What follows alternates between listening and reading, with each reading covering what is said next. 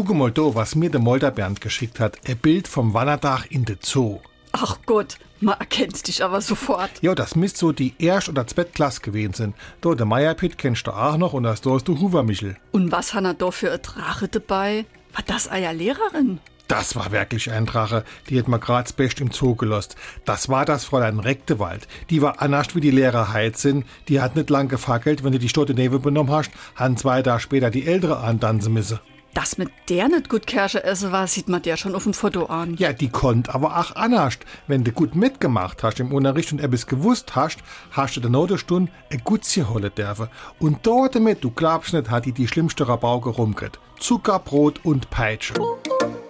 SR3. Warum wir so reden. Wie man schwätze. Mit Zuckerbrot und Peitsche wird ein Erziehungskonzept mit Belohnung und harter Bestrafung umschrieben. Man kann es auch wie folgt ausdrücken. Gehorche mir, und ich werde dir Gutes tun. Widersetzt du dich mir, dann wird dir Böses widerfahren. Der Ursprung der Redewendung liegt bei dem Zuckerrohranbau bzw. bei den Sklaven, die dort schuften mussten. Beim Kochen des aus dem Zuckerrohr gewonnenen Safts bildet sich auf dem Boden des Topfes, da wo es am heißesten ist, Karamell. Damit wurden die Sklaven belohnt. Wenn sie ihre Arbeit nicht zufriedenstellend verrichteten, bekamen sie die Peitsche der Plantagenbesitzer zu spüren.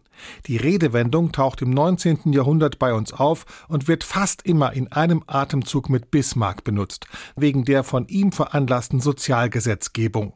Das war das Zuckerbrot für die Arbeiter, die Peitsche ließ aber nicht lange auf sich warten, sie kam dann in Form von Repressalien gegen die Arbeiterpartei. SR3.